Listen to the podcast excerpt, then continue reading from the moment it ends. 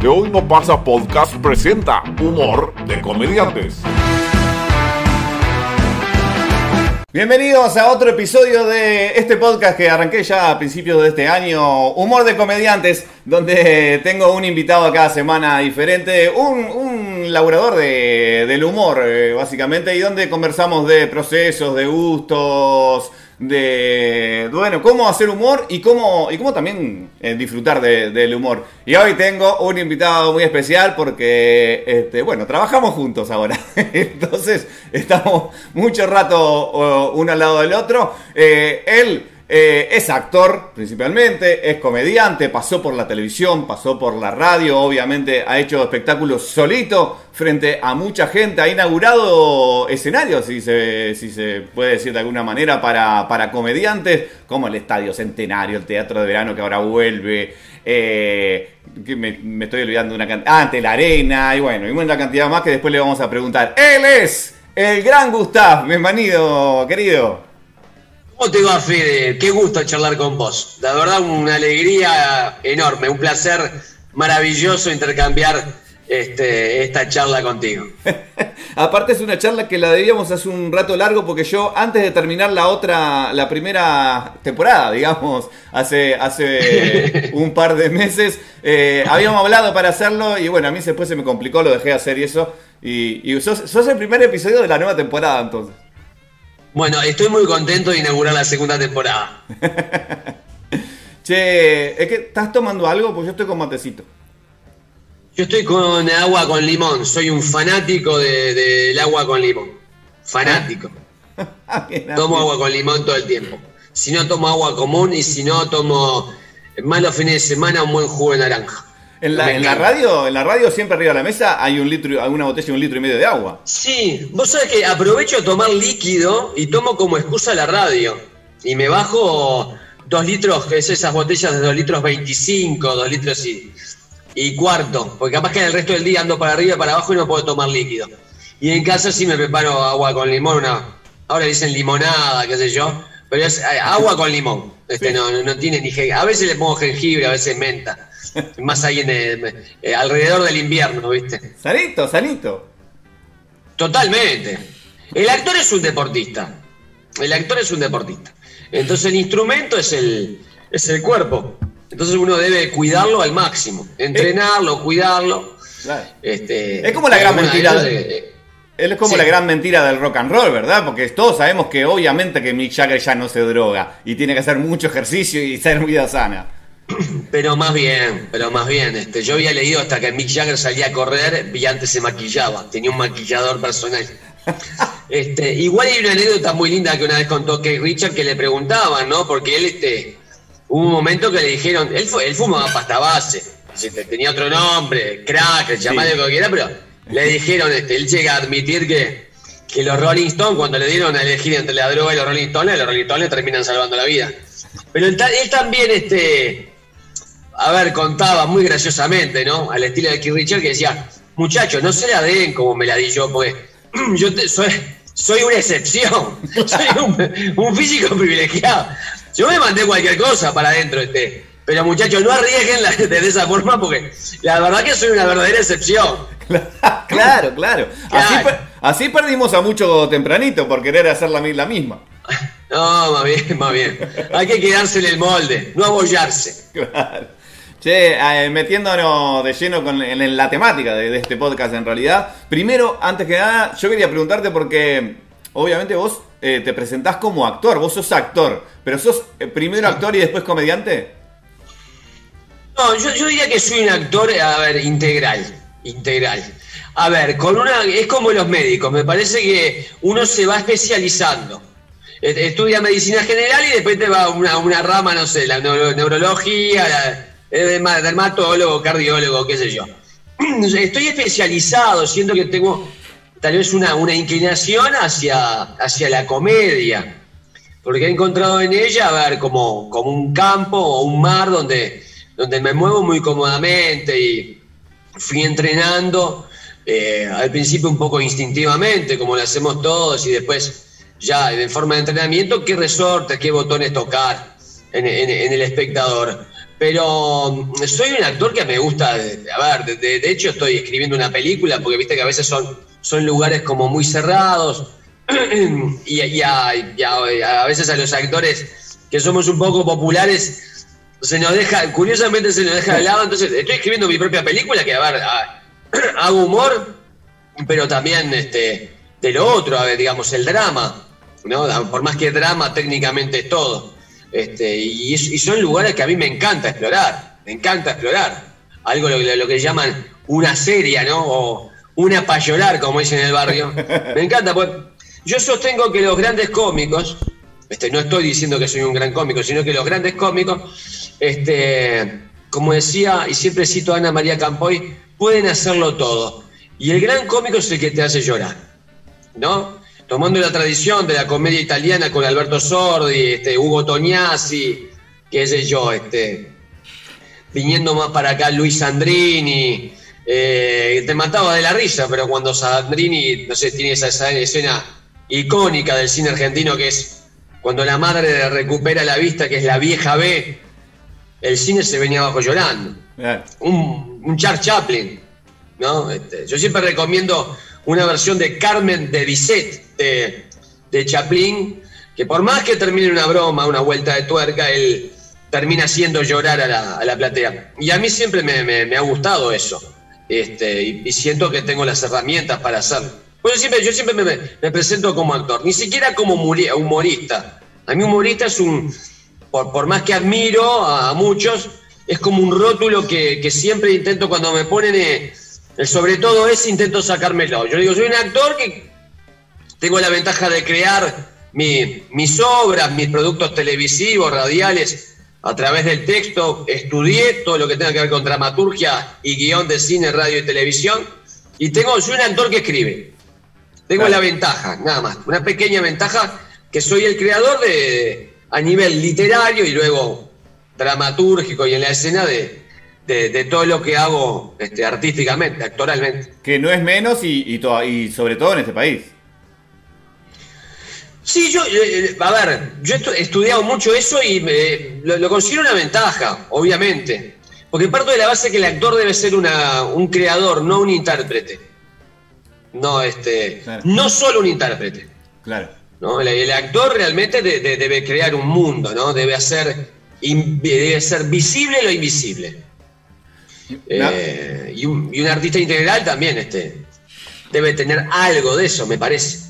Me abriste una cantidad de ventanas que yo tenía pensado eh, hablar durante toda esta hora. Pero voy a agarrar una para después volver a las demás. Eh, porque eh, justamente yo no sabía, y creo que vos tampoco sabías de mí, que compartimos una afición muy grande por el cine. Un amor muy grande por el cine, los dos. Ah, Este, creo, creo que yo lo descubrí dentro de, o sea, que sea que tan fuerte lo descubrí ahora cuando empecé a trabajar con vos y creo que vos lo mismo de mí. Entonces, eh, yo pensaba, una de las cosas que dijiste vos, eh, con, que mucho se habla también del tema de, del respeto o el prestigio que agarran algunos comediantes eh, dentro del cine, hablando de que siempre, tanto el terror como la comedia, que para mí son géneros muy, muy parecidos, se dejan un poco de lado de la, de la academia, de los premios y eso, y muchas veces los comediantes que vienen rompiendo todo muy populares, como no sé, Adam Sandler, como eh, el canadiense que se me fue el nombre ahora, el de Ace Ventura y todo, ay, cómo se me fue, Jim Carrey. Jim Carrey. Eh, claro, eh, la, la- la- la academia los toma o, o los reconoce cuando empiezan a hacer drama. Sí, pero es histórico, ¿eh? A lo largo de la historia de la humanidad, el humor ha sido este, totalmente, a ver, vilipendiado, ¿no? Yo siempre digo que es, es- una campaña a propósito. De los, sí, de los pequeños círculos este, pseudo intelectuales, pero a- a lo largo de toda la historia. A lo largo de toda la historia. El género de la comedia es un género menor. Y esto lo he dicho un montón de veces. Uno va a ver, hasta el día de hoy, uno va a ver una obra seria o que intenta hacer llorar. Estoy hablando lo más simple posible, me estoy expresando de la forma más simplista posible. Y goza de un respeto, aunque no logre la conmoción en el espectador. goza de más respeto que un producto artístico, una obra artística que capaz que te hizo reír dos horas. Yo siempre cuento lo mismo y lo voy a hacer hasta el hartazgo, ¿no? Que te dice, bueno, fui a ver una obra y, me reí dos horas. Y te dicen, me reí dos horas. Como si fuera nada. Pero, ¿cuándo en tu vida te reís dos horas seguidas? Claro, claro. Capaz que no te reís ni un minuto. Hace medio año que no te reís un minuto. Este, pero ha sido histórico. ¿eh? Los cómicos han sido realmente este, siempre un género menor. Están allá. Y, responde a un lobby este, ancestral. ¿no? que tiene que ver, no sé si con una envidia, sino, o tal vez sí, que, que, esos grandes artistas que no tenían la beta humorística este, fueron testigos de la fascinación que generaba en el público este, aquellos cómicos. Y hasta el día de hoy pasa. Porque el humor no deja de ser seductor. Porque si estamos en un restaurante o en un boliche, este, Obviamente se va a mirar a aquella pareja donde ella está pegando una carcajada en, medio de la noche, este, y ese hombre la está haciendo reír. No, hombre, hombre, hombre, mujer, mujer, no importa. Me refiero al hecho en sí. ¿No? Y, eso siempre tuvo una pequeña envidia. ¿No? Y si se lo ha. No, uno no, no, no, uno no puede ser un gran artista si hace reír. Claro. ¿No? Pasa hasta el día de hoy, pasa hasta el día de hoy que, este, que es un poco mi lucha, ¿sabes? Este, el, desde la humildad, ¿no? Pero poner en un estamento este, superior, en un estamento donde se merece todo lo que tenga que ver con la conmoción a través de la risa, porque tiene un significado este, a nivel práctico muy, pero muy grande y, y muy profundo, realmente muy profundo. Claro. Y ahora esa, esa envidia eh, eh, capaz que tiene que ver también que, la mayoría, o por lo menos lo que han tratado de estos que hablamos, siempre que se corren para el otro lado, lo hacen muy bien y llaman la atención. Estos comediantes que pasan para el drama. Pero es lo que te decía Ana María Campoy, este, y a ver, ejemplos que a ver que, la gente puede identificar rápidamente, un, un Franchella. También, claro. Pero se le dio la oportunidad porque es un mercado más abierto, porque hacía brigada cola. Sí, claro.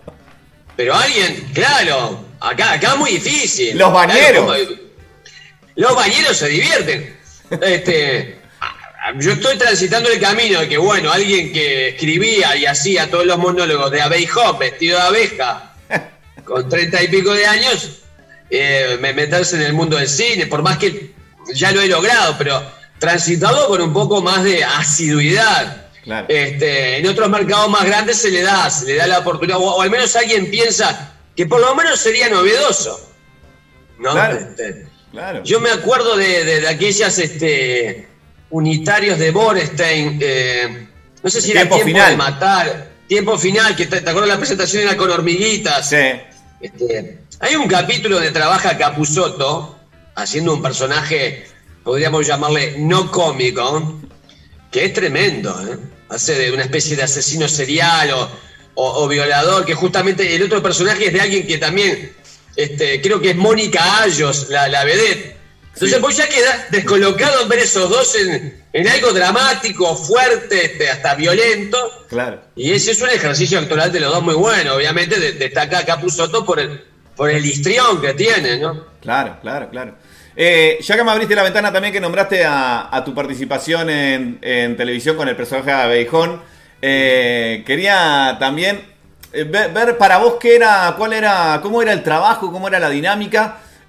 antes de, ahora sos conductor de un programa, pero vos mucho tiempo fuiste la parte humorística, un personaje que, personajes o, partes que tenías que tener todos los días algo de humor diferente, ¿no? ¿Cómo llegabas el ese laburo?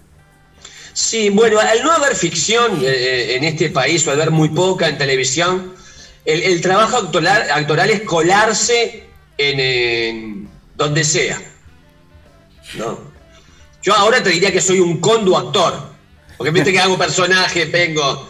Me gusta una vez que se inauguró eso. Soy conductor, ¿no? con las herramientas actorales, no sé si conduzco, pero llevo adelante mi barco, ¿no? Que es ese humilde programa. A ver, uno intenta colarse, entonces se, se cuela a través de la ficción. Te colás en un programa de variedades, te colás adentro de un programa periodístico, eh, etcétera, etcétera.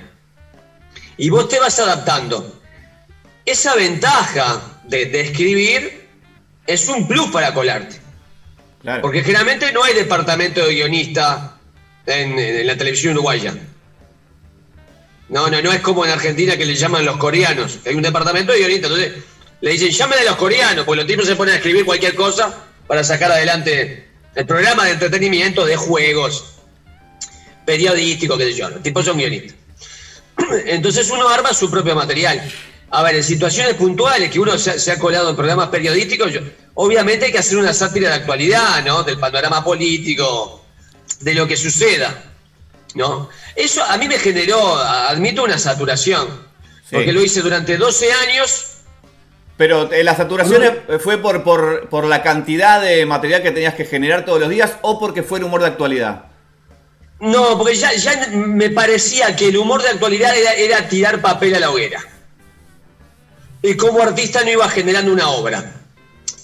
A ver, lo segundo, yo igual lo fui generando, porque siempre todos mis monólogos fueron conceptuales y no fueron de, de- de humor de actualidad. Si ves un espectáculo mío de 2014, perfectamente te lo puedes ver ahora. No es como a veces los cupés de la murga, este, que son de, de- de determinado año. Si vos ves un cupé de una murga de los años 60, los años 40, tenés que leer un diario con estado de situación, ¿no? Yo me acuerdo. Claro. En los 80 había un cuplé que era El Loco de la Tercer Fila, que era un evento que alguien se había ido a casar, y cuando el cura preguntaba, eh, ¿alguien está en contra? Y había un tipo en la tercera fila que se llevó la novia, allá por el buceo, por el castillo del buceo. si yo no leo el diario ahora, no sé de qué trata el cuplé. Claro. Entonces, este, lo hice en la radio durante 12 años, en Radio Sarandí, en las cosas en su sitio, y ahí generé a nivel actoral una cosa que a mí me fascinó, que tenía como eh, casi 30 personajes, y logré plasmar una tradición que, que- yo leía mucho o escuchaba mucho de los cómicos argentinos, que era como legitimar eh, ser un comediante popular o ser lo que llamaba el, el- cómico del pueblo este, a través de, de- de tu trabajo radial. ¿no? Este, para mí la radio siempre ha sido fundamental. Yo he tomado la radio por aquella frase maravillosa que es, se puede acabar todo en el mundo. Puede haber una bomba atómica, lo que queda es la emisión de la onda radial. Claro, la onda sí, va a seguir estando. Se puede caer el wifi, la internet, los gobiernos totalitarios te cortan la internet. La onda radial, las radios norteamericanas vienen del aparato y hasta viene un, un piripicho chiquito que dice en caso de emergencia, que se acabe todo, usted aprieta ese cosito como es un hasta para adentro y va a encontrar una onda radial. ¿No? Hasta aquello de Orson Welles de la Guerra de los Mundos. Y siempre quise estar eh, a través de un radioteatro, lo más clásico para un actor. claro. Eso lo logré. Hice, realmente hice lo que quise, este, hice lo que quise ahí.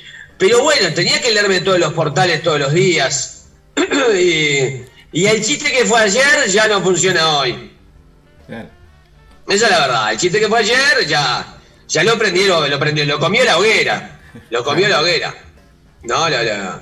Y es como correr este con el perro, lo que se llama artísticamente el perro negro atrás, que en realidad salen las mejores cosas. En el apuro, en, en- no, sé, yo entraba a las 7 de la mañana para llenar para las 9 y a la vez 9 y media pasó una noticia y, y- borrás todo el guion y era... Este, y con Abejón me pasaba lo mismo, tenía todos los portales abiertos, leía todos los diarios y comenzó con un monólogo de, de- de tres minutos, que es un ejercicio interesante. Yo sé que parece muy superficial, pero era un ejercicio muy interesante porque vos tenías capaz que tres minutos donde inevitablemente tenías que ser, eh, hacer un gol, ¿viste? Claro. Sí, Por la hora del ángulo, La ahí. presión de la televisión, ¿no? ¿Viste? Y lo que pasó, que en esa demencia del minuto a minuto, cuando aparecía el personaje, subía el rating. Entonces terminé haciendo como entre tres y cuatro monólogos que aparecía uno en cada bloque. Claro. En Para la enganchar. actualidad, este, y cada vez, porque cuanto menos tiempo tenés, la gente dice, ah, laburás poco. a nivel este, humorístico, es peor, porque te- la comedia es tiempo, entonces tenés menos tiempo para desarrollar, para ir preparando. Claro. No tenés que entrar, pum, pum, pum, gol, pum, que es como el tiro libre sobre la hora, que hay que clavarla a un ángulo. Claro. Era realmente un ejercicio muy interesante. Este, en, en lo último que hice en televisión es eso, a Beijón, este, cinco temporadas, pero entendí que ya, que ya estaba, quería hacer algo más conceptual, más emocional, este, más anacrónico. Este, y a nivel teatral ya lo hacía hace años. Por eso, sí, ti- tiene más No. que ver lo que haces ahora en radio que lo que con lo que haces en Totalmente, teatro. Claro. Totalmente, totalmente. Ahora, ahora eh, vamos al programa, que lo, lo armamos con vos y no, no estamos leyendo el diario qué pasó. Claro. No estamos leyendo. Va más a, el, eh, a ver, lo cotidiano, que, este, como hay un, eslogan ahí de que lo tomé de René Magritte, que es de lo cotidiano a lo, a lo extraordinario, ¿no? Entonces me, me- me parece que va más a una cosa emocional, más al alma de- de- del tipo que está escuchando, de la mujer que está escuchando.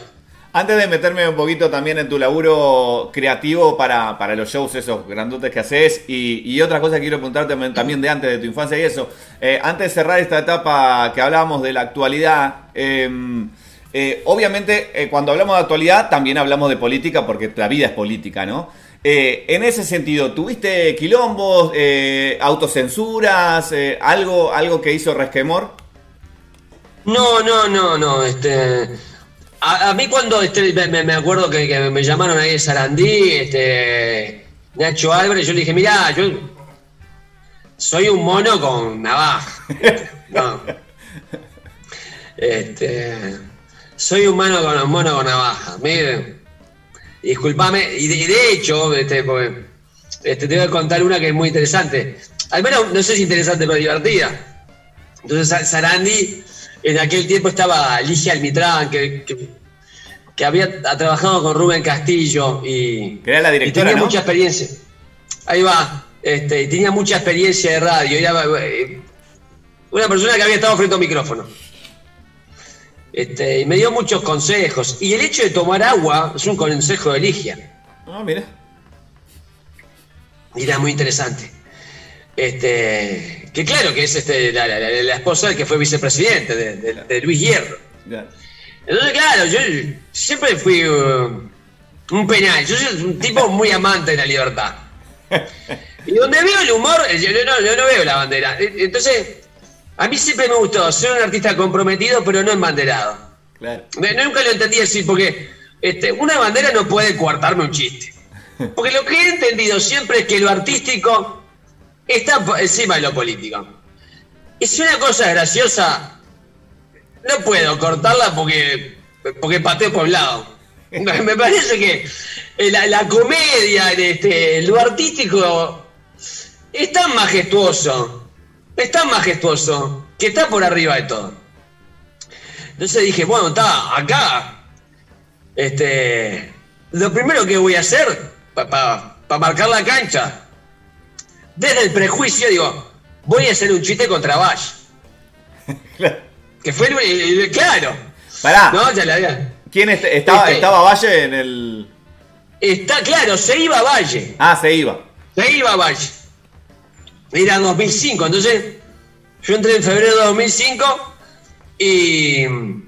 Claro, el primero de marzo, haciendo Claro. memoria del 2005, arrancaba Tabaré. Si alguien me dice algo, me, al medio metro que me digan algo, me voy. ¿Viste? Porque si hay algo que me saca, que me toque, que me toque lo mío. No, no, me, saca que alguien me venga a leer un papel. Nunca ha pasado porque creo que. yo- yo- vos me conocés, Creo que, a ver, se puede charlar conmigo. Pero no sé, si, algún día llego a, a pasar por un elemento de, de testeo contralor de lo que yo hago, no, no, no, este. Porque es lo que más quiero. Entonces. Me enojaría de una forma. Y, nunca me pasó. De, de- de hecho, este. Me, incitaban a, a- a zarparme más, ¿no? Ahí el tema de la imaginación, este, hacerlo volar más. Entonces, estaba, este, ese, ese- pero yo me medía, entonces digo, desde el prejuicio digo, pa, capaz que acá son todo pa, la, esposa de hierro. Digo, entonces hago un a propósito, un chiste tremendo, que no lo voy a reproducir contra Valle, y no me dijeron nada. No me dijeron nada. Carta libre. Eh, y ahí, para todos lados. Duro y parejo para todos lados. Este, y me acuerdo que sí, una frase que ella me decía, mirá, hacé y decí lo que quieras, este, pero tenés que estar informado. Y, siempre yo, hasta para hacer el mínimo chiste, capaz que para hacer un chiste, eh, estaba leyendo media hora algo. No, que también tiene que ver con el oficio actoral, qué sé yo. Si vas a, si haces de, un médico en una película que recibe, no sé, a un pibe que se fracturó, estudia un poco de traumatología, por más que tu línea sea una frase nada más. Claro, claro. Eso tiene que ver con la actoral. Este, y, después no, no, nunca tuve, nadie me dijo nada. Este, he hecho humor, me acuerdo, este me lo recordaba este, este, alguien que me seguía, dice nueve años humor sobre fútbol en Sport 890. Claro. Y dije mucho disparate, mucho disparate, y terminé siendo amigo de, jugadores de fútbol. Una cosa rarísima, me, acuerdo de Frascarelli, que, que a ver, yo, igual nunca falté respeto, pero desde el absurdo, que a mí me encanta, este, decía cualquier cosa y el tipo me terminó mandando una camiseta, me acuerdo. o, cuando actué antes de un clásico, este, que iba por, por el túnel de ahí abajo del estadio y estaba, los jugadores me, saludaban, me decían, las cosas que dijiste, este. Pero yo creo que. Pero haciendo de Félix tenés ventaja también. Me dio ventaja, si no, no hubiese actuado antes de un clásico es esa locura. Pero yo creo que desde el lugar que lo hago es, es yo creo que es en pos, la, única intención, por eso siempre creo en eso de, las abuelas, cuando dice, fulano vino con segundas intenciones, yo solamente tengo una intención que es hacer reír. No tengo una intención de hago reír y de, de paso le pego un palo. Este, es en busca de la comedia. Y donde yo veo que en esa en esa piedra está creciendo la flor de, la comedia, voy y la, la, riego, digamos. Es la intención. Eso me lleva a preguntarte también, eh, justamente, eh, saliendo de lo político, yendo a lo general, eh, han cambiado mucho los tiempos, las sociedades, los tipos de humor. Y, ya te pregunté por lo político, pero en general entonces, ¿hay algo... ¿Qué, te pasa con, con, con, ahora la, frase de con tal cosa no se puede hacer humor? Yo personalmente pienso que que depende del contexto y si el chiste es bueno. sí, eh, a ver, creo, que el mundo ha evolucionado. También creo que, a ver, eh, es, una tontería no acompasarse en el mundo. A mí hay cosas que ya no me hacen gracia y tal vez me hacían gracia. Claro.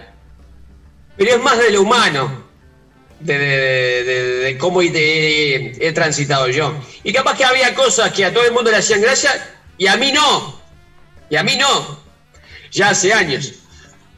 Este, también creo y vuelvo a que lo, artístico está por arriba de la política. Creo que los grandes problemas, cuando suceden problemas de, de que, a ver, que, que se habla de lo eh, políticamente incorrecto, es que tal vez él eh, no está gracioso. Claro. Es porque no, Es como decimos. Cuando queda media agua. Algo mal hay. no logró la efectividad. Claro. No. Porque cuando alguien se siente herido ya no, no, no es gracioso. Claro. ¿No? Yo siempre tenía un ejercicio mental, este, como máxima me notaba también en lo político, este, porque yo he hecho humor con políticos a medio metro, ¿no? Este, la calle, con Valle. Yo tenía una sátira política, este, no, digo dura, no me gusta eso, dura o feroz, pero sí les veía el humor. Este. Entonces yo decía, lo que tengo que hacer debe ser tan bueno que yo lo pueda hacer en la cara claro. del tipo. Y que el tipo se ría. Porque si hacen un buen chiste sobre mí, seguramente yo me. Si, es bueno, si es de calidad, si, si es de buen vuelo, me voy a reír. Porque si no, es una agresión. Claro. No, yo, no creo mucho en esa cosa de, que alguien te quiere agredir y dice. Y, y, y se ampara en el paraguas de la ironía. Me parece como. Claro, no, y te dice, no, pero te lo dije con humor y te calentás. No, pero decime en serio, pues. Para, hacer, para que quede a media agua, una cosa que no termina siendo graciosa y encima te amparás en el paraguas de la ironía. Decímelo en serio, porque en realidad no tenés los cojones para decírmelo en serio. Este, entonces me parece que va más por la efectividad, ¿no? nuevamente, lo artístico está por arriba, está por arriba de, de, lo político o de, lo que fuere. Me, parece que tiene que ver más con eso. Eh, ahora te llevo para atrás, que también eh, iba a arrancar por ahí, pero eh, las charlas están buenas porque se van para cualquier lado, justamente. y, van, abriendo ventanas, como dijimos más temprano, de diferentes temas, que todos los temas están buenos. Podríamos hablar horas sobre la comedia con todos los invitados, porque justamente es tan rico el mundo del humor que, que nos lleva a eso. Pero quiero llevarte un poco a lo personal tuyo, y si te acordás, eh, la primera vez o las primeras veces en realidad eh, que te reíste de niño y de qué era. Sí, bueno, tiene que ver con el carnaval. Este, mi, yo nunca salí en carnaval, este, no, no, no, realmente no estaba en mis planes para nada. Pero eh, el primer contacto que tuve con una manifestación artística fue mm, el carnaval. Entonces, este, me acuerdo de cupleteros. Me llamó siempre la, atención la labor del cupletero antiguo, de un tipo que tenía una voz particular, que hacía esa cosa de ópera popular, de, rematar con humor todos los chistes y conjugaba canto, tono, actuación, porque eh, encarnaba un personaje, y gracia me, parece una cosa como de zarzuela, de ópera. Me llamó mucho la atención. Yo siempre recuerdo, eh, uno me llamaba Carlitos Prado, que le llegué a decir lo que había generado en mí. Ah. Eh, sí, que era el que hizo el cuplé del colchón allá por el 80. El nombre lo tengo, eh, ah, lo que es un es un nombre, un renombre de ese del carnaval. Sí, que tenía una voz particular, entonces el tipo salía vestido de colchón. Algo tan simple, pero la letra estaba espectacular. ¿Y qué te dijo?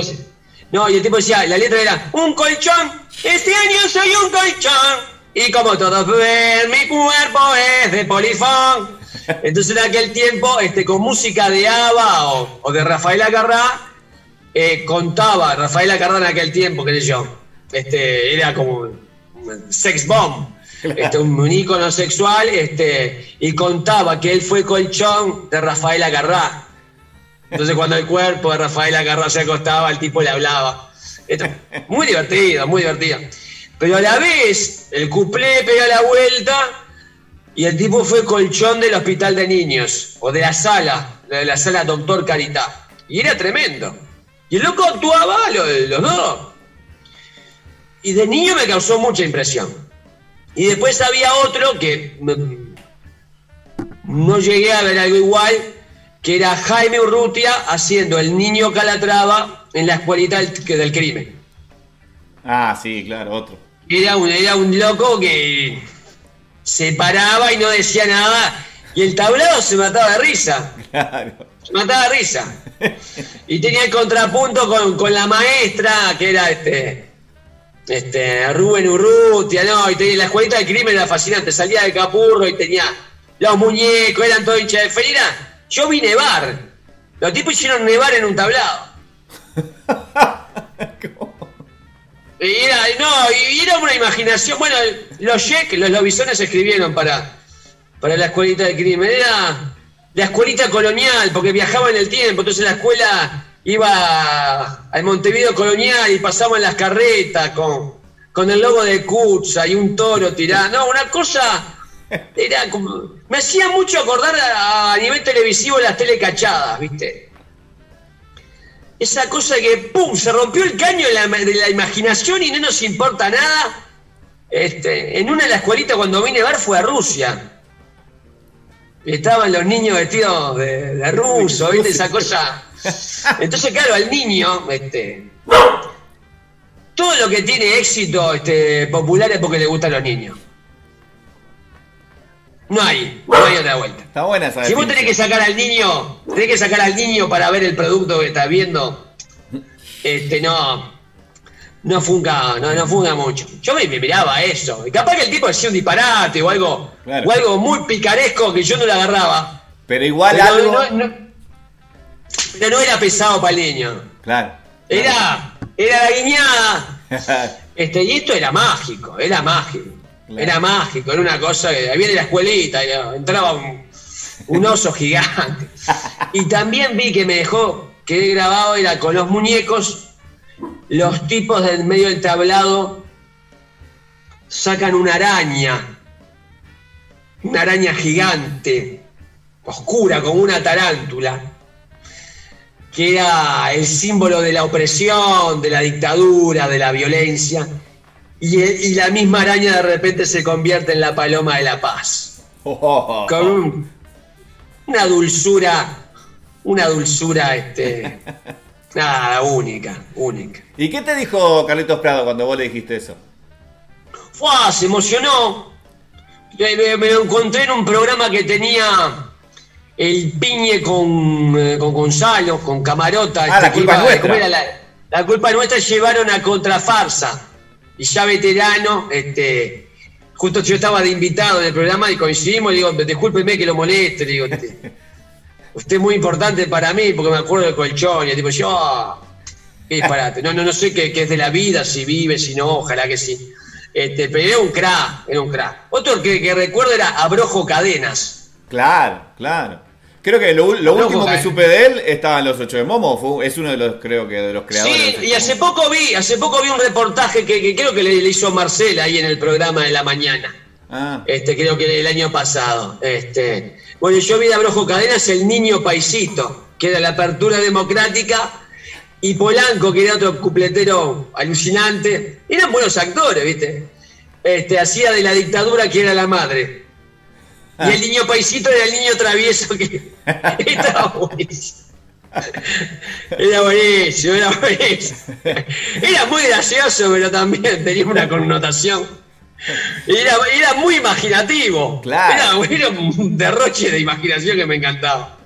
Vos sabés que, eh, eh, que me digas eso en realidad no me sorprende porque todos los uruguayos tenemos obviamente un fuerte arraigo con el carnaval este, y, y el carnaval es eh, gran parte el- el- es justamente el humor, pero eh, y algunas cosas puedo llegar a ver eh, en voz de ellos, pero yo capaz que pensé que me ibas a nombrar otros eh, nombres porque capaz que estoy errado, vos decime. Yo cuando, cuando veo las cosas que haces vos eh, creo ver algo de, de ese, de esos humoristas de antes clásicos, no sé, por decirte cualquier cosa, los de, lo- los, eh, de hiperhumor, de, de, Calegrón, digo, los uruguayos que fueron a Argentina, eh, no sé, eh, Héctor Per, no, Héctor Perry no, el, ¿cómo es? Ay, se me fue.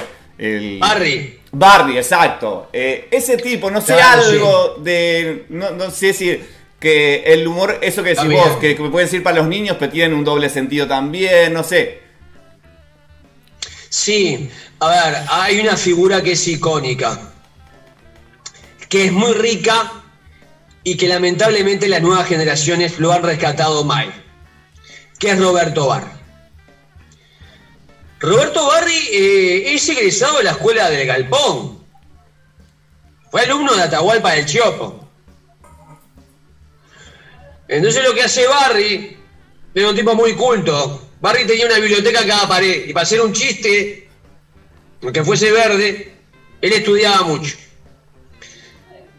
Los veteranos, en secreto, por lo bajo, las veteranas, si vos le preguntás hoy en día, de los que quieran, vivos digo, Lola, a quienes le hacen la pregunta, ¿Cuál fue el cómico más grande de la República Oriental de Uruguay? Te van a decir Roberto Barri. Que quedó atrapado en el humor picaresco.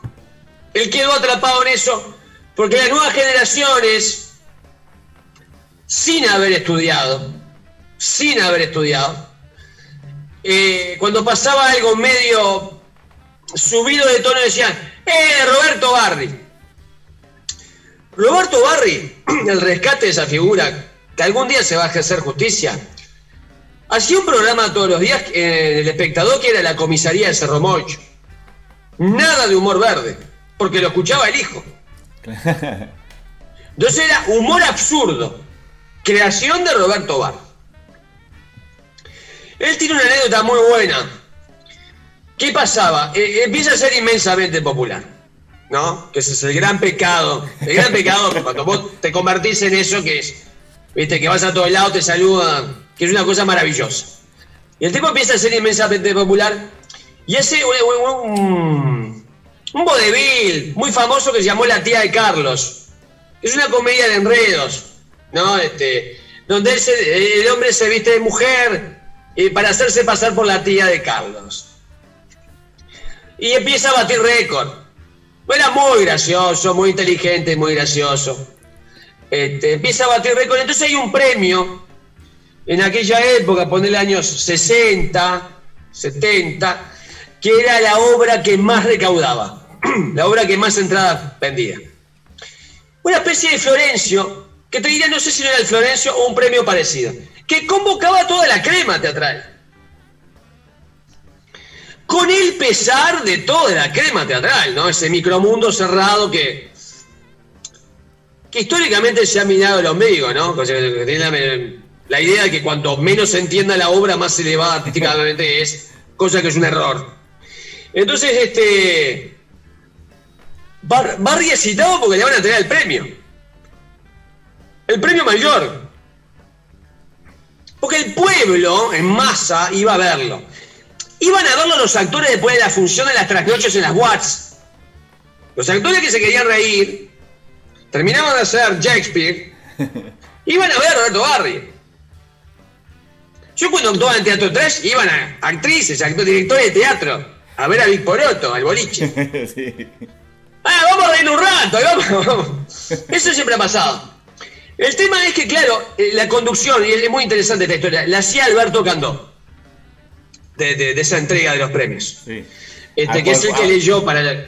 Por algunos que, que es un gran actor de Uruguay que aparte es muy conocido por dar el discurso en el Río de Libertad, ¿verdad? Ahí va, ahí va. En el obelisco la proclama. Y de hecho hay un monolito ahí en la, plaza del obelisco con la cara de él, con una voz muy particular. Entonces, claro, estaba toda la crema intelectual. Y entonces Roberto Barri fue. Cuenta la leyenda que hay un bache, alguien falta en el Teatro Sol y lleno. Y Candó, que también era un crack, que tenía calle, tenía barrio, ve a Barry, ¿no? Que está en el costado y llevó, Roberto, salí, hace un monólogo. Y Barry le dice, no, no, perdóname, este, Alberto, pero no, no, me van a matar, acá me... Acá me arruina, me arruina. Y Alicando le dice, vos, hay un bache bárbaro, ya, ya estuve un tiempo ahí. Entrá, hace algo, salvame. Entonces cuenta la leyenda que Roberto se para frente al Solís, lleno, ¿no? Con los directores teatrales, qué sé yo. Y dice la frase, nunca vi tanto enemigo juntos.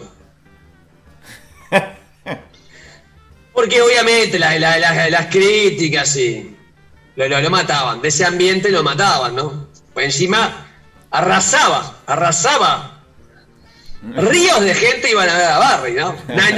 No, Función noche tras noche, ¿viste? Agregaba función, eventos. Entonces cuenta un chiste, más o menos se rió uno allá en el palco, sigue con el segundo, parece una tímida carcajada, el tercero ya se ríe más, este, se termina viniendo abajo, el Teatro Solís y es como el gran triunfo de Roberto Barri, este, que, es el cómico por excelencia de este país. No, es el cómico por excelencia de este país. Este. De hecho, Mateo, cuando hace aquel famoso solo de guitarra, que se le, se le adjudica a Mateo, es un chiste de Roberto Barri. ¿No? Roberto Barri, el loco, de hecho en un disco él acompaña a Amalia de la Vega como guitarrista. Y él empezó contando los chistes y la guitarrista vestido de charro. Que imagínate, en un tablado el tipo. Se moría de la risa, ¿no? Iban grupos de mujeres a verlo. Se agarraban la cabeza, pero caía bien, viste. Y él hace le- le- le- un tablado lleno, no me acuerdo, dos mil personas, un tablado, dice, eh, si ustedes me permiten voy a hacer un solo de guitarra. Clavó la guitarra y se bajó el tablado. este, este, pero es un cómico que habría que reflotar, tiene anécdota que por ejemplo sustituyó a Olmedo en una temporada de Mar del Plata, con singular éxito. Hay este en YouTube algunas actuaciones en, en, en- en Teletón de Venezuela. De hecho, con, con Don Francisco, este, de testigo, él haciendo chistes de la colectividad. Y uno ve la cara de Don Francisco que. Y a Barry no le importaba nada, era, era realmente transgresor para su época. Este, pero no, no era algo grosero, era, era picaresco. Claro. No, no. No llegó a lo explícito, que después sí lo hace Capablanca diciendo lo que comúnmente llamamos como, entre comillas, mala palabra de, Claro. de nombrada. Este Roberto Barri tenía cosas que hacía. no, tenía, levantaba la ceja. Claro. ¿Me entiende de qué le hablo? Entonces era, era hasta, hasta familiar, claro, se podía escuchar. Yo tengo conseguí en Titán Arbaja hay un disco precioso que hacen Rubén Rada y Roberto Barri. Y lo tengo en disco de pasta eh, y está autografiado por Roberto Barri.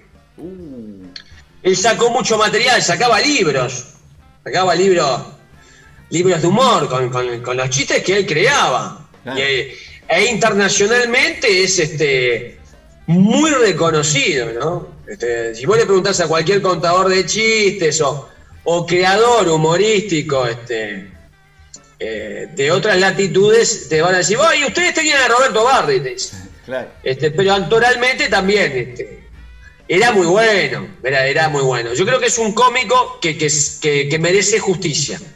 Claro. Merece justicia porque es el cómico popular. Claro. Es el cómico que la gente iba a ver, porque algo iba a pasar. En las grabaciones de él, él arranca los monólogos diciendo, el teatro está lleno y ustedes vienen a buscar algo que yo les voy a dar. que es lo que ha tenido históricamente el humor. Lo prohibido. Uno va, uno va a ver, por más que sea absurdo, Claro. ¿no? uno va a ver esa cosa que no se espera y él, no, él, él- él lo, lo- lo lograba, merece un homenaje. Eh, ya que, que hablaste esto del, del absurdo y hablábamos de, de, de, de- de Barry y las diferentes formas o, o diferentes géneros, entre comillas, de- del humor, eh, ¿cuál es el, el género que te gusta más y el cual te gusta menos? El absurdo. Yo soy producto de un barrio. Entonces el absurdo es el repentismo de la esquina del barrio. Que va de la mano de, la observación. Es la observación. El actor que no sabe observar no, no, no, no, puede ejercer la profesión. El absurdo. Y después me gusta, obviamente, vengo de, de- de la esquina de un barrio, como te digo, el picaresco. No lo explícito sino el trabajo de la imaginación, lo que tenga que ver con lo prohibido. Después lo que menos me gusta es lo que tenga que ver con el humor negro, nunca lo, muy poca vez lo, lo he transitado, este, y realmente no es lo mío, no, no, nada. No, no me pasa que yo, no, no voy para ahí, no, no voy para ahí. Este, Y a la por hora algo de- natural, no, no, no por algo político. Claro, claro. A la hora de consumir igual. A la hora de consumir igual- y humor. Sí, capaz que a la hora de consumir busco más lo que tenga que ver con lo actoral.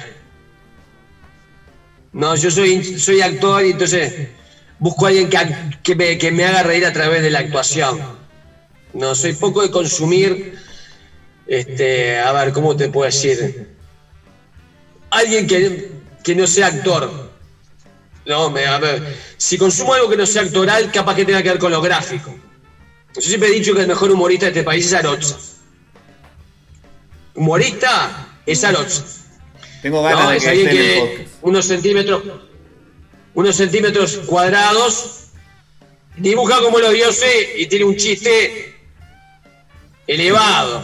¿no? Es una- una belleza. Que la semana pasada, una la, la, suerte de que nos encontramos a comer una vez por mes. Este, y yo lo escucho mucho. Este, es una gran admiración que tengo por él.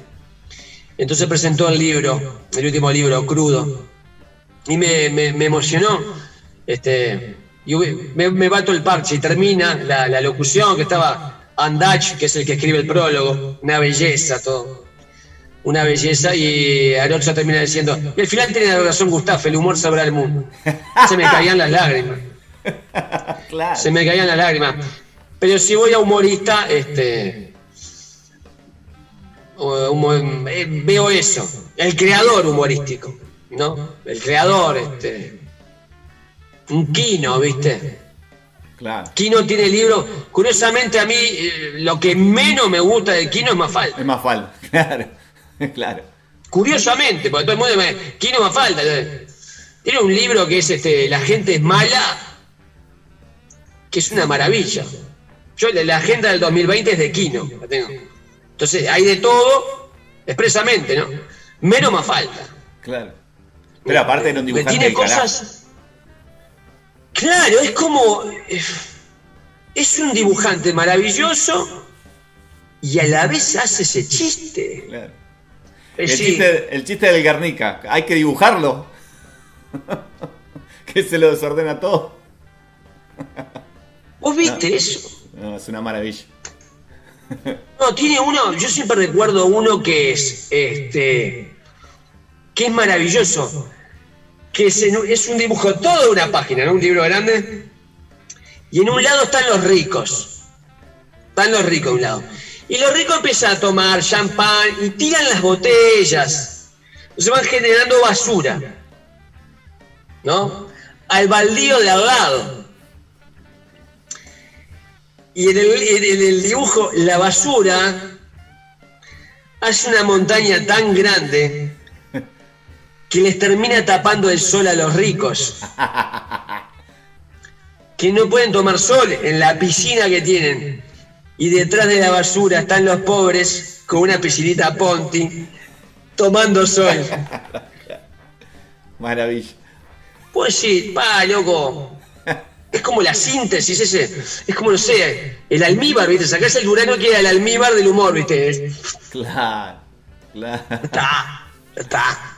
Pa, yo ac- acabo de ver la hora, no puedo creer que ya, que ya estamos como casi en la hora. Yo sé que vos te tenés que ir, voy a ir rápido con estas últimas porque son algunas este, que, que- que no puedo dejar pasar por algunas frases. Pero antes de eso, quería preguntarte por, por, el, por el armado de los shows, estos que, arma- que, que hablamos de los shows grandes, ¿no? De estos que hablamos, que ahora vas a cumplir 10 años y lo repetís en el Teatro Verano. Este, Sí. la de la arena, todos los que nombramos, ¿no? ¿Cómo sos muy metódico? ¿Cómo vas armando ese tipo de shows? Sí, hay una cosa que es el monólogo en sí mismo, que, que, no, que no lo estreno en, la instancia de, diciembre, ¿no? que ya que del 2010 para acá son 10 o 11 instancias. El show grande, ahí no estreno. Ahí, por ejemplo, yo estreno a, a mitad de año, en abril, mayo, este, que ahora voy a estrenar el año que viene, con, con lo que estoy escribiendo. Yo hace mucho tiempo este, vi lo de Dean Cook en, este, en el Madison Square Garden. 360. Tal vez a nivel de iluminación no estaba tan bueno y a nivel actoral no estaba tan bueno. Este, yo hace muchos años trabajo con una especie de hermano de la vida que es Mauricio Martínez, que lo conozco de los años 90 cuando hacía teatro trash y él tenía un programa de radio en el Sodre. Nos volvimos a reencontrar en el 2006. Yo ahí no, no- no tenía manager, había tenido un par de experiencias de, de- manager. Y él me dice, vos vas a hacer un teatro de verano. Y, eh, y empezamos a, a- a cranearlo. Ahí yo tenía una gran contra, que, que nunca hubo un antecedente. Y es difícil cuando vos no tenés de dónde agarrarte. El único antecedente que yo investigué era un cómico de Pauli, que creo que es el abuelo de, de Bimbo. Mm. Claro. Que fue como otro de los grandes cómicos de este país. que era en los años 30 o 20, que era cómico de radio. No había internet, no había televisión, no había redes, no había nada más. Y el loco llenó el estadio. No actuando solo, sino haciendo como un partido de fútbol entre artistas, viste, este, una orquesta de tango, eh, etcétera, etcétera. Entonces metió 50.000 personas. Era el único antecedente que tenía. A ver, vos podés tener el capricho, pero es la gente que te lleva hasta ahí. Me puedo fijar un teatro de verano, no va nadie. Sí, claro. Y de, de, de hecho, este, el, el, periodo siempre cuento que fue tortuoso de aquel 2010, porque le contaba a alguien, o ahí vamos a decirle a empresas, para tener un apoyo para el montaje, y como no había antecedente, nos decían que no. Y de hecho había como un plus que decía, mira, es no, pero no creo que lo logres. Y fue realmente, yo estuve muy, muy permeable a eso, a la, al vaticinio negativo. Y siempre cuento la historia que voy a la casa de mi padre en junio, que habíamos reservado el teatro de verano, prácticamente derrotado, ¿viste? Una, una noche de invierno, frío. A, buscar como el cariño de mi padre y decir, mirá, reservamos el teatro de verano. Entonces mi padre es el único que me dice, mirá, se va a llenar y va a quedar gente afuera. Entonces, si vos me ves en el 2010, yo salgo con un traje muy pobre, muy humilde que es un traje blanco de lino. Pero eso es un homenaje a mi padre porque es el traje que usaba mi padre en los años 50, en los años 60. Ah, y lo conservamos. Este, todavía lo tengo yo. Una camisa celeste en honor a Uruguay. Este, y lo conservaba. Lo conservaba. Y. Bueno, quedó gente afuera, se, se, se, llenó. Después es una costumbre. Pero el montaje de esos espectáculos es como una estrategia.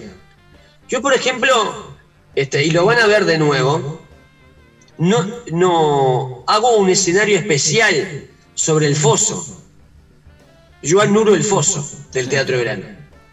Claro. Entonces el que, el que está en primera fila está a dos metros mío. Y, y, craneo todo el montaje, la estrategia, digamos, el, el, la estrategia de puesta en escena. Porque aparte no, la, la, la, empatía y la cercanía es muy importante tu humor, ¿no? Es muy importante, yo manejo mucho la complicidad. Y el humor tiene una cuota grande de identificación. Yo con todo lo que he estudiado he llegado a una síntesis que es propia, se puede compartir o no para mí el monólogo es un diálogo donde habla uno solo. Pero la tensión, tensión, tiene que ser de un diálogo. El que no habla tiene que estar. Ah, Respondiendo eh, claro. eh, eh, es un diálogo, habla uno. Claro. Si no existe ese piolín que está tenso, se cayó el piolín, que se fue para otro lado no va a suceder nada. No va a suceder nada. Este, pero hubo una diagramación de lugares impensados donde hacer teatro, porque de, de, de, de guacho cuando este, yo iba a actuar, cuando intento, yo lo que siempre quise salir del teatro. Me parecía que yo no iba a llegar a ningún lado, no era que quisiera llegar a ningún lado. Pero no, no, no, no me cabía en la cabeza que un desconocido ponga una obra en un teatro y quede así diciendo, vengan a verme. No, no, por eso hay 50 espectáculos, 60. claro. Ahora no sé después de la pandemia cuántos habrá. Entonces yo voy a decir, pero ¿por qué te por qué? Hago, alquilo la sala, me, me, hago la obra y me quedo acá. Entonces en un momento le digo a mis compañeros, yo no me voy a quedar en un teatro. Entonces fui a los boliches, ¿no? Entonces generé un entrenamiento de cambiarme en cualquier lugar. Obviamente, mucho más, no digo sacrificado, pero esforzado actuar en condiciones que no son las teatrales. Actuar con un foquito, que el que te pase la música esté mamado, eh, circunstancias donde no es recibido el actor, donde no se espera el actor, en horas impropias, en lugares impropios. Pero me dio un templete que, que realmente me curtió, que yo agradezco.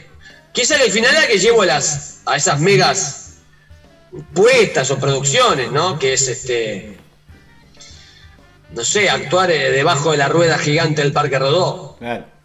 Este, actuar en, en delante de la arena en el medio, 360. claro. ¿No? Este, Pará, te llevo al trote porque sé que tenés que irte y no quiero perder alguna Dime, cosita. dime. Eh, rápido, eh, pero el, armado en, en texto, en la escritura, ¿cómo, ¿cómo hace así a grandes rasgos?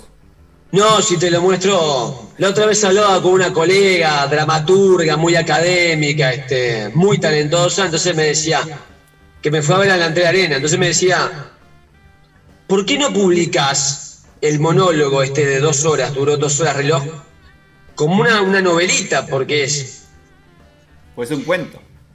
mostrámelo y yo te lo transcribo. Yo hago el trabajo literario. Porque es fascinante, me decía, me encantó. ¿Dónde tenés el texto? Entonces yo le mostré dónde tenía el texto. Que era, ves esta página, era dos de estas pegadas con cinta adhesiva. Entonces me dice este. Y yo registro esto, Nagao. Una vez le preguntaron a Pinti los textos y el loco dijo, cuando yo me olvide, no voy a traer más texto. Porque tiene todos los textos de los monólogos de dos horas o de tres acá. Y me pasa un poco lo mismo. Yo garabateo Anotás di- disparadores. con una técnica, ¿no? La, la del mapeo mental, entonces toda una lógica. Cuento un cuento que, que, que, que tiene elipsis, entonces como las muñecas rusas, abrís, abrís, después cerrás, volvés, hago el remate. Claro. Este, este, este, eso lo, lo tengo porque estudio guion. Pero una cosa que dos, dos, dos horas, si yo te muestro el texto, me decís, me estás jodiendo. Es imposible. Me estás jodiendo. No, es- no, no, claro, claro. Este, cuando no sé, tengo un evento y le leo, yo siempre leo, le repaso mucho, con una, una estrategia de la función y, este, y es algo que me gustaría llevar más a lo literario. Claro. Porque en la escena, yo tengo lo literario. No soy a grosso modo, soy muy detallista con las palabras, con la expresión. Pero te- tengo una gran modorra de llevarlo al papel, Claro. al registro de la obra. Claro, claro, claro. Ahora sí, las últimas, Gustav. Eh, te tiro algunas frases para contar corto así. Eh, de algunas, algunas Sí. son frases hechas y algunas son frases que, dije- que dijeron algunos comediantes o algo. Por ejemplo, la primera eh, la dijo Senfield, posiblemente la dijo otro también. El comediante ve la vida de otra forma. Sí, hay un momento que por deformación profesional, no sé si es bueno o malo, no hago un juicio de valor, pero ves otra cosa. Ves otra cosa porque te, te distanciás, ¿viste? Gasalla decía, el humor distancia, ¿viste? Vos, realmente sos espectador creador, pero es de trabajarlo se te mete, entonces capaz que para el otro me ha pasado es difícil de entender. No, que estás en una situación y, y decís, oh, oh, esto es increíble. Estás pensando, oh, bueno, pero está pasando algo que no está bueno. Esto es increíble. No quiere decir que no sufre las cosas, la, la sufro tal vez más. Este, y me pongo triste y me amargo. Pero no, no, pasa por un tamiz que no, no quiere decir que seamos especiales ni nada por el estilo. Es otro carril. Es un carril que vos transitás que, va por otro lado, ¿viste? Eh, esta la dice normalmente Dolina, pero creo que es Schopenhauer, no sé. El humor es poner las cosas donde no van. Sí, sí. Tiene que ver este, con lo desubicado. Aquello de. eh, este, sí. A ver, tiene que ver. Yo digo también una frase que a la gente hay que darle lo que la gente no espera. Claro. Porque hay un elemento básico que es la sorpresa. ¿No? Este, es otra lógica. Es otra Que, lógica. que no es lo mismo que, el re- que no es lo mismo que el remate, la sorpresa. No necesariamente. No, a ver, a ver, puede ser parte de remate. Este, no. Obviamente puede ser parte de remate. Hay, hay un, un tema que es el tiempo. ¿no? ¿Viste? El tiempo es comedia. La comedia es tiempo, te dicen. Este, y es fundamental. Hay, hay un tiempo que tiene la comedia que hay actores que vienen con el chip incorporado y hay actores que no, y aunque tengan un director, no te la van a, no te la van a defender, ¿viste? No te la van a defender. Este, y tiene que ver con el tiempo. Eh, ¡Pum! Cuando. Claro. Y es, es fascinante, cuando sucede es fascinante. ¿Y disfrutás, de- disfrutás eh, el- el- la llegada o todo el camino? Vos decís en la elaboración de, en la preparación de la carcajada, yo creo que hay un tema muy importante que eh, el actor es como un boxeador. Y vos cuando te acercás a eso que se puede llamar punch o, o remate o golpe, eh, no tenés que tener una ansiedad por llegar ahí. Pero hay que llegar en el momento justo. Y también este, ir trabajándolo. Es bien con el boxeador, vos vas trabajando, pegas una y lograr el knockout. claro. Tener la paciencia y tener la convicción. Eh, un actor que haga comedia sin confianza no lo va a lograr. No, usted tiene que estar plantado para la convicción. Y manejar la ansiedad. ¿no? Si no, arrebatas el asado. Claro. Las últimas dos, Gustavo, así ya te libero. Este, es, son parecidas, pero no son lo mismo. Eh, ¿para, qué, ¿Para qué haces humor vos? Yo creo que es mi misión en este plano. Yo estoy en este momento, en este plano, y abro paréntesis, por más que el humor sea subjetivo, o sea, para algunos yo seré un idiota, un verdadero idiota, con mayúsculas, y para otros seré alguien genial. Esa línea es este, muy delgada. Por eso todo el mundo este, llora por lo mismo, pero no se ríe de, de- de lo mismo. Este, hablábamos, creo que contigo, alguna vez este, que, que, que Chaplin se presentó a un concurso, era tan genial de imitadores, Chaplin salió cuarto. O sea que imagínense que hubo gente que ese loco, que Chaplin no le hizo gracia. Claro, claro. Al día de hoy, capaz que te encontrás con alguien y dice, Chaplin no me hace gracia. Sí, claro. Rowan Atkinson, capaz que le. Mr. Bean, capaz que hay gente que no le hace gracia. Y vos decís, "Pa, pero ¿cómo puede ser que.? Este. Y pasa Igual, eso. Esa anécdota también dice otra cosa, que es que los certámenes de, de arte mm, no sirven para nada. Son un mundo aparte. Son un mundo aparte. Este. Yo estoy en este plano para hacer esto, que es conmover a, a otro ser a través de, de la risa. Esa es mi misión. Llámame como quieras, loco. Este. Esa es mi misión y yo estoy convencido de eso. Yo estoy en este plano para esto. Es decir, el que, el que me escuche, el que me va a ver, obviamente soy actor, me gustaría hacer drama, este, creo que tengo las herramientas, pero el que alguna vez me haya visto, este, mi misión es hacerlo reír, sacarlo del polo neutro o el polo negativo. Y la última que tiene que ver es para qué sirve el humor. Sirve para exorcizar los males, para cambiar el estado del alma, para cambiar de emoción, sirve para sanar de todos los significados de la palabra humor, porque si le preguntas a alguien que esté caminando por la calle de sopetón qué es el humor, te van a decir, bueno, sé reír a alguien. Y a mí, curiosamente, es el, el- el significado que menos me, me llama la atención. El que más me llama la atención es humor, cómo circulan por, por las venas, las arterias, los fluidos, los líquidos. Alguien que esté de buena salud o alguien que tenga, esté de buen humor, los humores, ¿no? Los humores, va a tener buena salud. Es sanar. Aquello de la risa remedio infalible. Pero, Es físico, es químico. un monito, un monito. Vos, eh, muchísimas gracias, Gustavo, por estar A vos, acá. Federico, por favor, un placer. Este, eh, lo pueden escuchar obviamente todo- todos los días en Radio Cero, de 11 a 14. eh, En feliz día, ahí en Radio Cero, que, que, que, que me pone muy contento que seas parte y, A mí también. y, y- y quería que fueras parte. Así que bueno, el humor salvará el mundo. El humor ah, pará, la, la frase esa, ¿cuándo la acuñaste? ¿Por qué? Vi una enciclopedia del rock and roll que sacaba la revista Gente. En cada fascículo había la tapa de un gran artista, del rock argentino o internacional. Yo tenía la tapa de Freddie Mercury, en una estaba Madonna, en otra Cerati, Spinetta, el Indio Solari.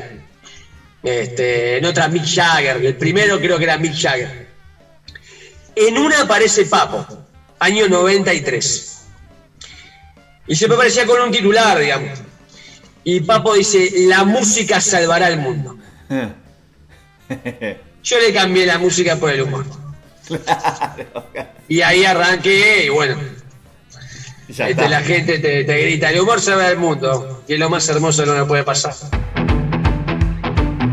De hoy no pasa podcast presentó Humor de Comediantes.